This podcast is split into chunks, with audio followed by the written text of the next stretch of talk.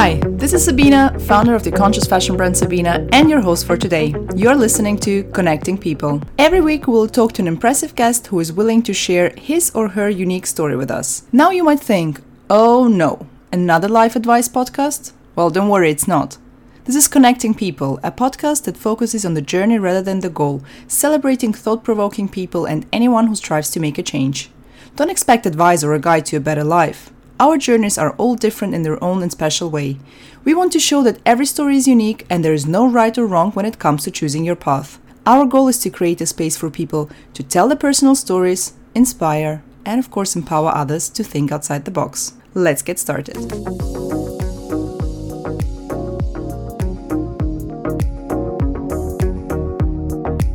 Today's guest is Rebecca Morter, a London based fashion expert, consultant, and entrepreneur.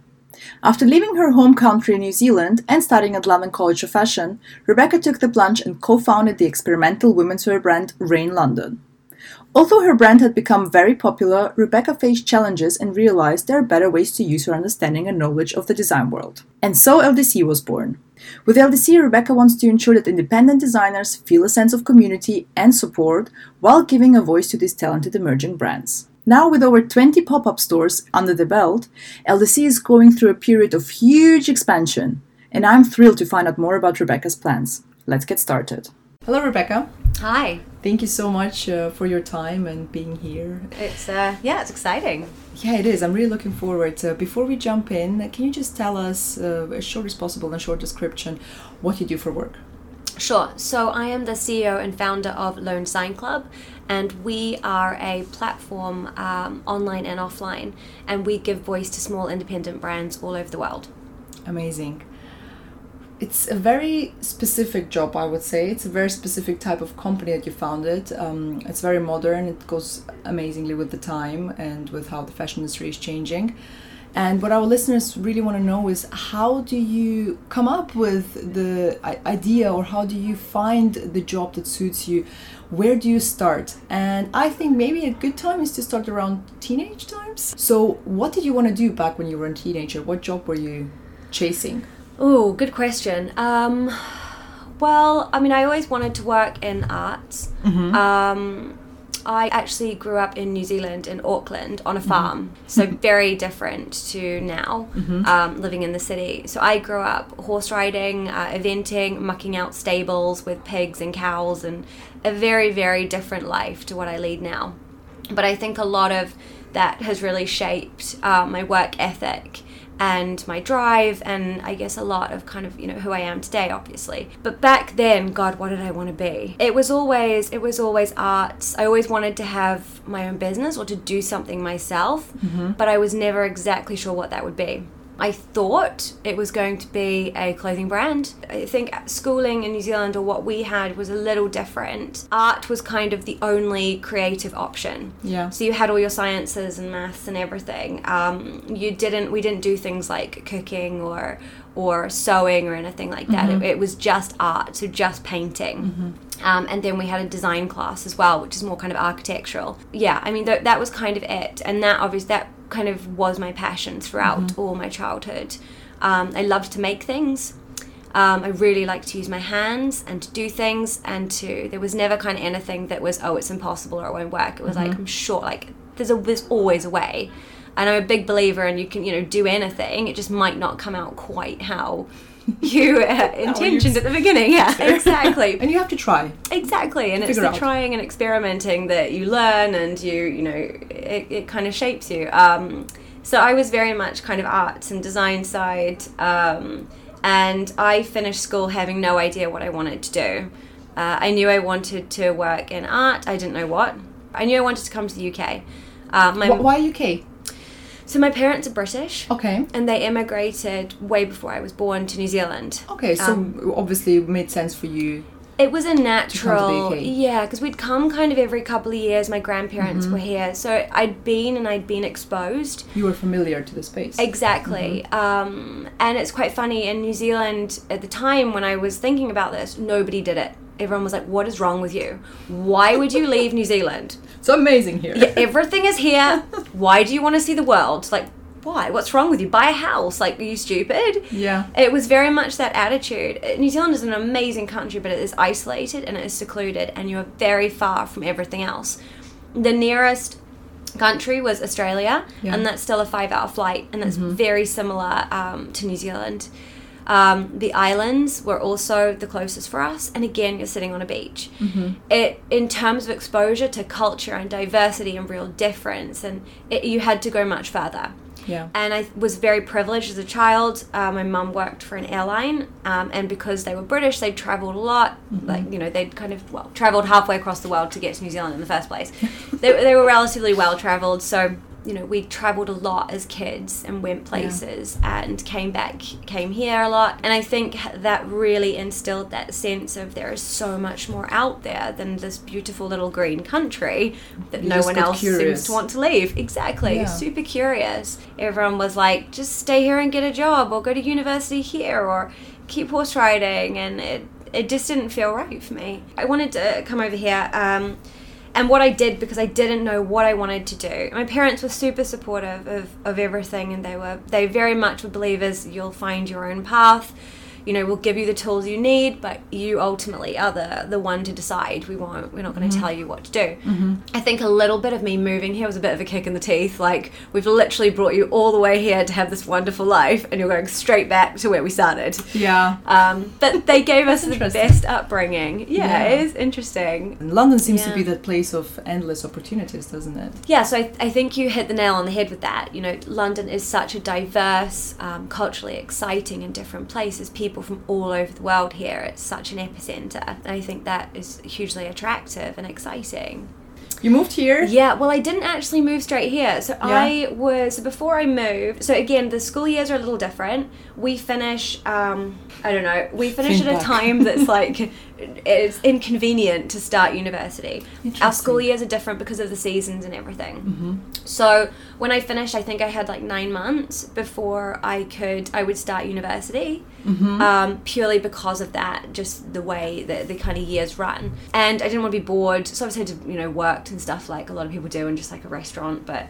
Then what I decided to do was do Camp America. Um, I don't know how big it is over here. For us in New Zealand, it was quite a, a good thing to do. Yeah. And because I did horse riding and was already kind of out with nature and whatnot and farm, it was a good step to do something. Yeah. Basically, I just wanted to do something that would put me out of my comfort zone before I had to really be out of my comfort zone in London, living alone in a city extremely different from New Zealand without any family and knowing that they'd be 25 hours plus away. Oh my god, Um, 25 hours. I've never been to New Zealand, so it It's far. And I, I mean, I did have my grandparents here, but I didn't know them very well. You know, we'd only come back every two years or so. So Yeah. Mm-hmm. that was quite a new relationship for me.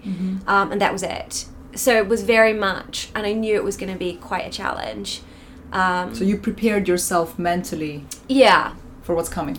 Yeah, I was I was quite worried. I didn't want to, and I knew this was like a big opportunity and a big thing for me. And what I didn't want to do is get all this way and then be like, I want to go home. I know. but didn't you feel like that when you when you arrived in London? Because when I moved to London, my first month was all about, oh my god, why did I do that? I mean, I was two and a half hours Oh. away from my parents, so on Yeah. plane. But I felt like because I left my boyfriend, my parents, my sisters, everyone in Vienna, and I thought, yeah, okay, you have this dream, but just calm down now and go back. it's not worth it. Yeah. But after that month, I think it was the first month where I was really doubting everything. yeah, and then things they start they get better. Exactly. You all of a sudden you're part of the city. You're just in the middle of it. But And friends, you, you meet people that are also in a similar, and I Mm-hmm. think that's what really gets you through. It did in Camp America anyway. There were some days where you feel really shit, and it's like I just want to go home. I don't like this. But you're, you know, there I was with ten other girls in exactly the same boat from all over the world. Yeah. From Tanzania, from the UK, Australia, New Zealand, just everywhere. Um, and we were all in it and that for me was the big hard part getting through that and feeling good and being an individual and being independent and knowing i could i would be okay on my own and that i am strong enough to make decisions and get out of difficult situations or you know take opportunity um, was like a massive a, a huge thing yeah, personal growth exactly. is happening faster all of a sudden. totally Yeah. so I think it was a bit easier coming when I did get to England. Um, but yeah, it was still hard and it was still the same thing. And I, I agree. I had about a month of like, you know, a couple of tearful nights. Like, I just want to come home now. I think I'm done. So going back a bit before I left, I applied for five different universities, Okay. five different courses. I had no idea what I wanted to do. What approach did you choose when finding the best place for higher education? I mean, to be honest, I think I was probably quite naive about it. Um, I just wanted to come to the UK. I was interested in, I was very much interested in art. I chose five subjects and five courses at five very different universities that interested me. And you I applied just to all of applied. them? Yeah. Yeah. And got into various ones and then made a decision based on how I found the interview. Because all of them we did like Skype interviews and things like that. I ended up going with London College of Fashion um, because the interview felt the most comfortable. It went well, it felt good, and I had been doing a internship with a designer called Trelise Cooper in New Zealand at the time, so I was feeling a bit closer to fashion anyway. If you are, if you really care about what your your future and what you want to do, and you want to test and experiment and try different things, your teachers can be your biggest asset. Yeah. There is nothing more rewarding from them than you know students coming forward and wanting um, that support and actually like feeling like they can make a difference and help. I feel like I know that now in hindsight because a lot of my friends are teachers, but also I can see it back then that I really pushed for their support and help. And I wanted to try things and experiment. Yeah. Um, and I, I got it. I got a lot of opportunity just because of taking that proactive step. so you would say it's good to be proactive and ask for help, ask for advice, Oh, definitely. basically ask for whatever you need, maybe for network as well, because hundred. Oh, network is huge like even Yeah. now the connections i still have in new zealand are you know and they'll the teachers will still check in with me Mm-hmm. if i go back i'll still go and it's just because of the power of that relationship I and that think- you are proactive in this relationship. Exactly, and Yeah. I wanted, and I think you know, speaking out and going and asking and searching for those opportunity and asking and pushing and nudging, it'll hundred percent get you places. Mm-hmm. But without that, forget it. Um, coming back again, so you applied, you decided you want to go to London College of Fashion. Yeah, You arrived in London, so now we're in London. You start your BA. yeah. How do you feel? Time travels are my favorite. We will do a few of Yeah. them today. It's yeah, it was great. I mean, it was it was completely different. It was an entirely new situation for me. You know, I was like small town from Auckland, so it was totally different. The accents were one of the first most difficult things for me, which is mm-hmm. such a weird thing to say, but just understanding people. Mm-hmm. I had never been in a country so diverse of accent yeah. all speaking the same language but my god it was it was really hard and that was probably the, one of the first things that struck me is Yeah. like accents being pretty crazy but Okay. yeah So then your three years of BA. yeah so then i did fashion design and development uh, i did four years i did a, a year out where i went to new york Mm, exciting. Yeah. Where did you work in York then? It was placement year, I guess. alexander wang yeah Alexander Wang. Yeah. How was this experience? It was incredible. I think that's like, for me, the big takeaway from university, and the one thing I'm glad is I, I love learning. Yeah. And I like experimenting and I like making things and getting my hands dirty. I was never one to just take university as a, okay, great, it's fun, it's free for all. Anything I do, I like to be able to immerse into all parts. So for me, it was great. University surely is teaching me some stuff, but it, this is not the real world. Like I mm-hmm. can't apply any of this because it's just theory. It's just mm-hmm. you know even pattern cutting drafting. It's from a teacher that has been in school for so long. Why we're doing it, the decisions that are made, it, it was all far too face value, it, mm-hmm. too shallow. So it was super important for me, and it always has been, to get real experience as well. So I had done many, I did many placements. I did worked, I did stuff with Simone Rocha, Paul Costelloe, small designer called Graham Armour, various others.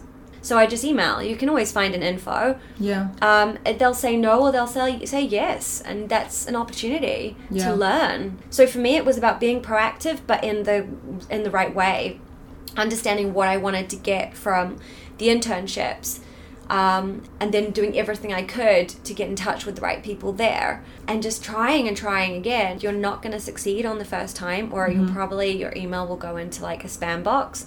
but that doesn't mean there aren't other ways to reach people. Instagram now is like such an amazing tool for everything. Obviously, Yes. don't bombard and piss people off, but Yes, you know, please. use yeah, but use use the tools in a more strategic way than just sending a like faceless, you know, unpersonal email. Yeah, just be Um, nice, be authentic, be yourself. I agree with you. It makes such a huge difference when we get an application from someone who really wants it. Exactly. You can see passion.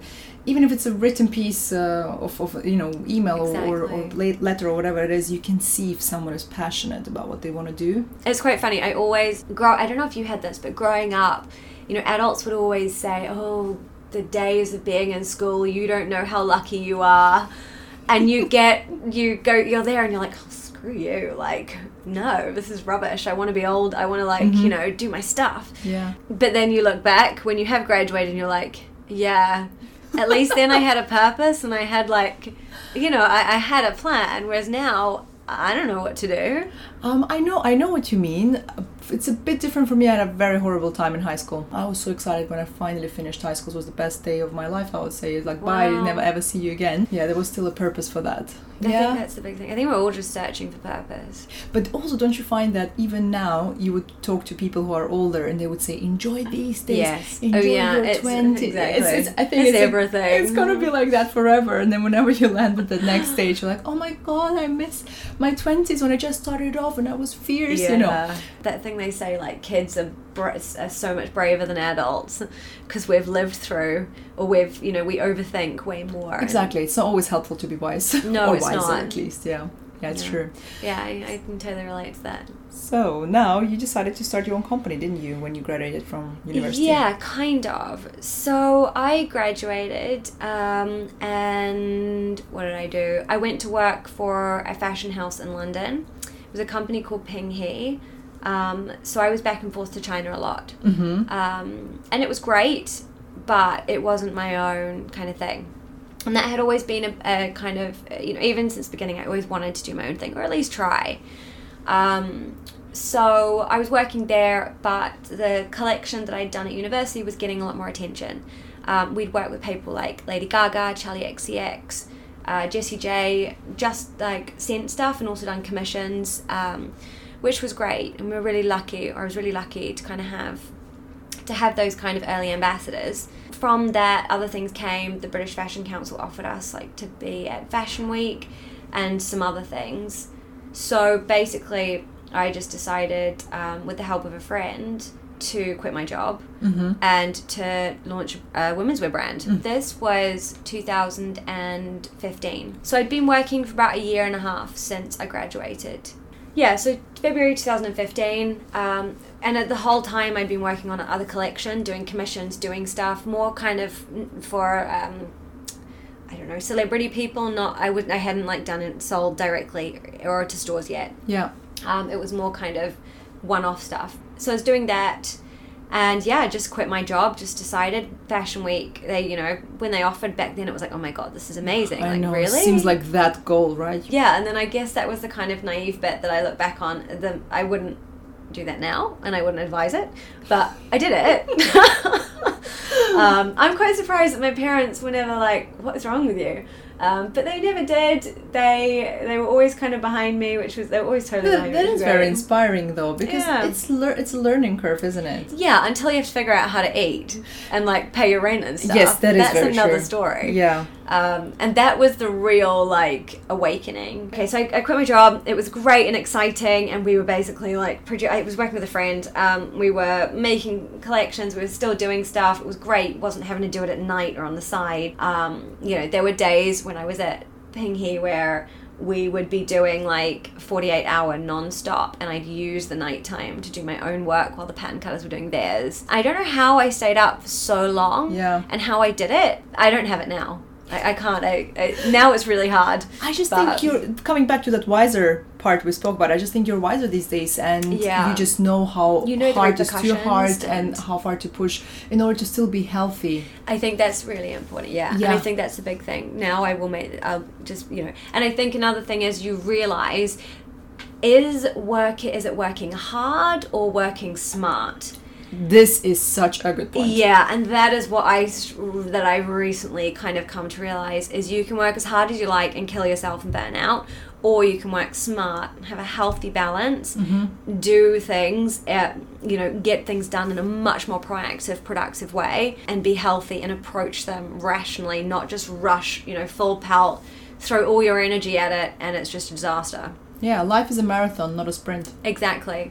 You don't realize that. Well, I didn't until recently or past few years. Coming back to to, to the story of you starting your own business with your friend. Yeah, so I started um, my own women's wear brand, um, and then so we did London Fashion Week, and it was great. We met some great people, um, and that's when we had to start writing business plans. Because everything, so we, we quit our jobs, or I quit my job 31st of January, and then it was like two weeks until Fashion Week started. So it was very against the wire. You know, I hadn't like saved up and put like a chunk of money aside like you should if you're about to go, you know, completely cold turkey. Um, I just kind of was like, yeah, I'll figure it out. It'll be fine. That's when the kind of business plans all started and trying to figure out how we're going to do this. And that was the hard bit, especially the kind of costings, the margins, how much you were expected to create, the size of a collection, and how often, and you had to pay for it. It was not easy to fund, you Yeah. know, especially when, you know, we were kind of in luxury or wanted to be. Um, and using materials, you know, silks and different fabrics from Europe and beautiful countries. So it was high. It's it's it's And it's uh, hard. very hard because you're kind of forced. Yeah. If you go for the wholesale model, you're forced to play by someone else's rules. completely and Yeah. big you know big fish rules and of course you're not going to win because you're tiny and you're Yeah. little and they can screw you over and everyone does for them it's all about money and margins but for you it's your life and it's your livelihood and it's you know i think for us like it was a big thing like how on earth are we going to make money on this Mm-hmm. that was when so in university i actually met i met someone who is coincidentally now my business partner at lone design club. And he is much older china corporates investment scalability growth very very very different background. But i'd done some kind of freelance work with him in university um, for a venture he was working on and we'd kept in touch. Mm-hmm. I'd used him as a business mentor because mm-hmm. the cash flow the business side i had never ever been exposed to. You know i thought making like a couple of grand was great. Yeah. you know that was the mm-hmm. days where I was we were jumping up with joy and um, I just remember the first time I showed him our like projections, and I just remember him looking and being like, "Is it is this a month or we're missing quite a few zeros?" And we were like, "I was like, what?" he was just like, "This is no one. You're never ever going to make any money on this." Yeah. So that was kind of a big a big realization and that's where we started looking at what parts are actually making the most. But we didn't really know about our end customer. We had no idea who she was. Mm-hmm. And we were starting to see things. Website online was everyone was building a website. Yeah.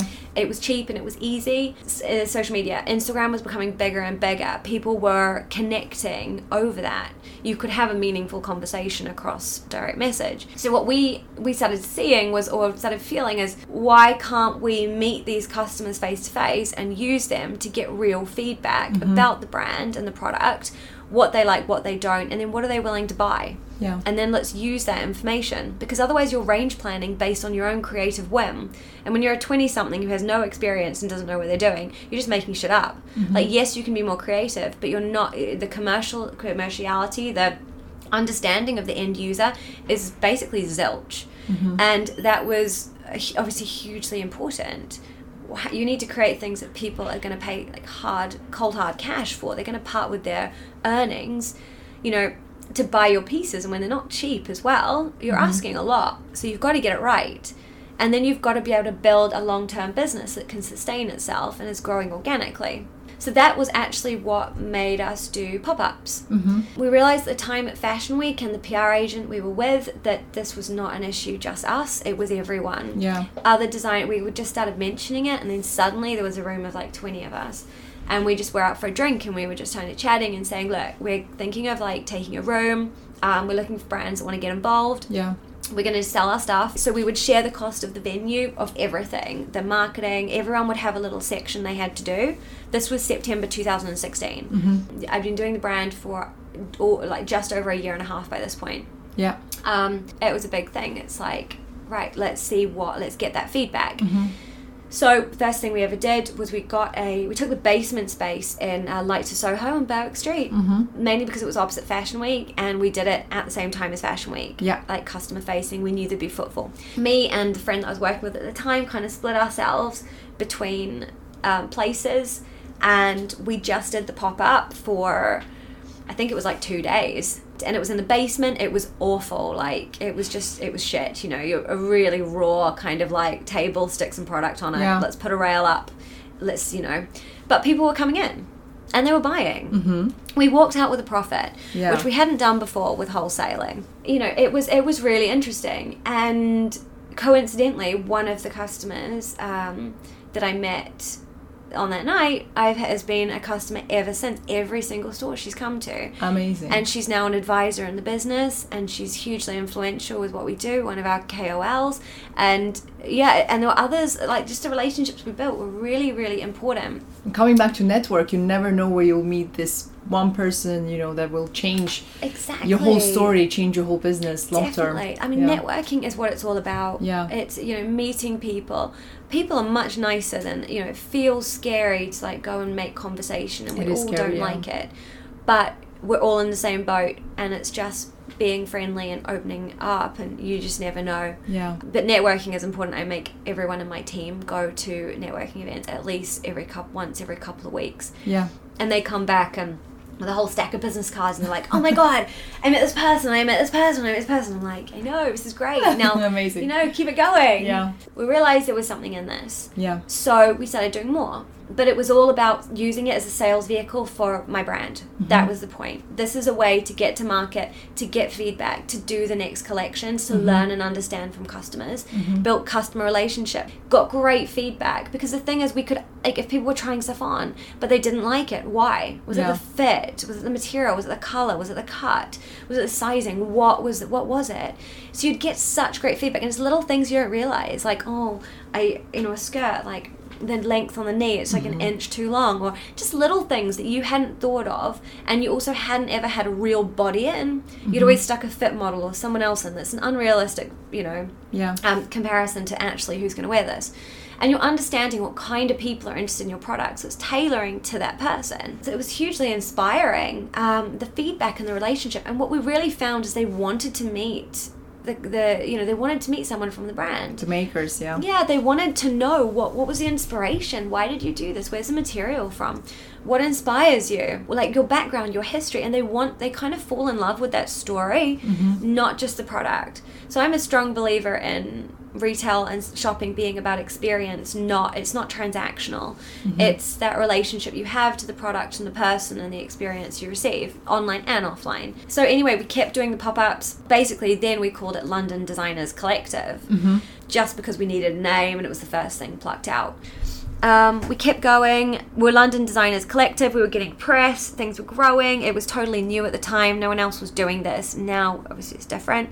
More and more brands were coming to us. They wanted to join the community. They could see this working. They got it. They got it. We were just doing pop ups then, so it was just about brands joining, sharing resources, and the costs being in the stores.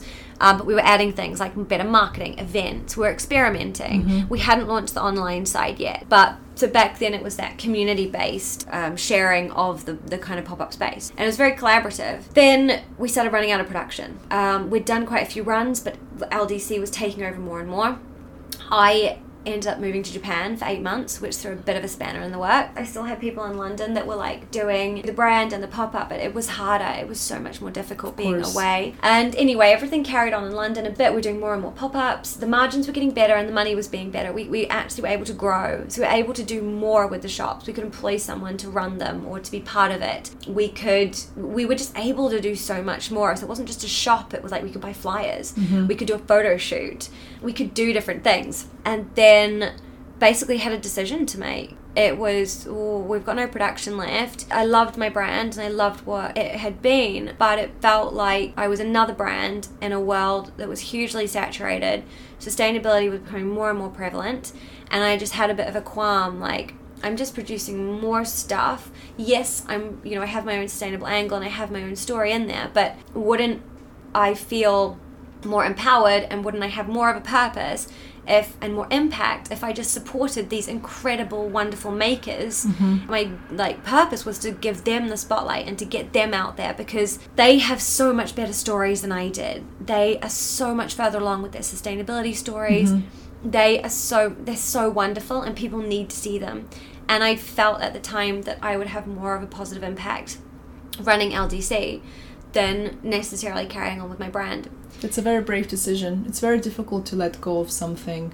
Uh, and when it's been your own thing and it's Exactly. so much more personal. It's so personal, Yeah. yeah. And then people are so good with judging in terms of saying, "Oh, it's a failure." Even though if it's not a failure, it's it's an active decision. It's a transition. to be and- honest, the more failures, the better. I honestly think it's the only way you learn. And it's taken me a long time to come to terms with that. Mm-hmm. Yeah. Because as you in this business, yeah, people deem everything a Yes, failure yes. or ah, she couldn't do it. But also, I think it's just someone came up with this just because something doesn't work out the way you planned it. it's Doesn't called mean failure, it's- but yeah. it doesn't mean it Mm, is. You, well, you. you just imagine something in your head.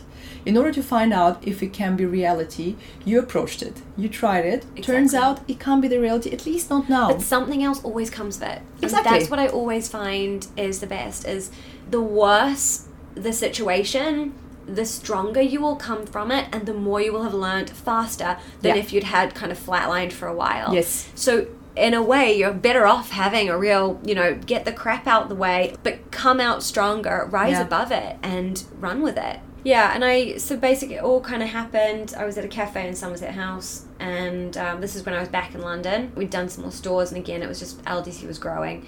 And I met Andrew again, who I spoke about as being kind of mentors. And then I kind of like showed him the finances of both, and he was like, "This is interesting. You could scale this. This could be something." And at the same time, we'd been sending back and forth emails on retail suffering. The whole industry is about to crack. It's all going under. Yeah. Online is too strong. Everything wa- was cracking and showing. And Yeah. it, to be honest, it was time and it was luck. Yeah. We were what I'd been doing was ahead of its time, and we were at the right time in the right moment that we had that conversation. And he basically was like, "If you if you do this, then I'll I'll, I'll you know I'll help you. I'll be in with with you." That having somebody like that that knew the kind of numbers and the business side mm-hmm. was really important. Um, and the only reason that I'm still here today, and I haven't we haven't gotten under at Yeah. LDC yet. That was kind of the first thing. That was in May 2018. We incorporated that month, and then it was a massive roller coaster of just an uphill climb. We got a couple of investors in. We joined a couple of accelerators. We were reworking the model. It couldn't just be pop ups. It couldn't just be that that same thing. It had to be digital. It had, it had to Yeah. be an omni-channel. It had to be about like harmonizing retail. It had to be very different. And since then, the model has grown hugely. Um, it was hiring people, finding people, the right kind of people. How do we do this? How do we? It was a disruptive model. It didn't exist. exactly. And that was the hardest part. This is like a weird concept. Yeah. No one got it. Also, Nobody also to it. get investors and, and everything that is involved in the process of building a company, when you're a pioneer in your field, you need to explain, you need to be really precise with Oh, your You have to storytelling. articulate so well. And That's Exactly. so hard when you So still hard. don't quite know what you're doing. Yeah. But you know it works. It's really hard to explain to someone when it hasn't been done before and there is Yeah. nothing else. And it was a challenge. It's to be honest, it still is. I do pitches now, and some of you know I'm going into a room, already a woman, under thirty, and uh, has grey hair or purple hair. And you know they just kind of look at you, and you can see all balding, kind Mm-hmm. of middle-aged men in suits, and you can just see the kind of like this, like this ladder, and you're like suddenly come down all these Yeah. rungs, and you're like, Actually, this is um, something I wanted to ask you anyway. How do you feel uh, being a female founder? Um, how do you feel as a support within the female founder community, at least in London? It's good. Um, I love it. Meeting other female founders is hugely rewarding.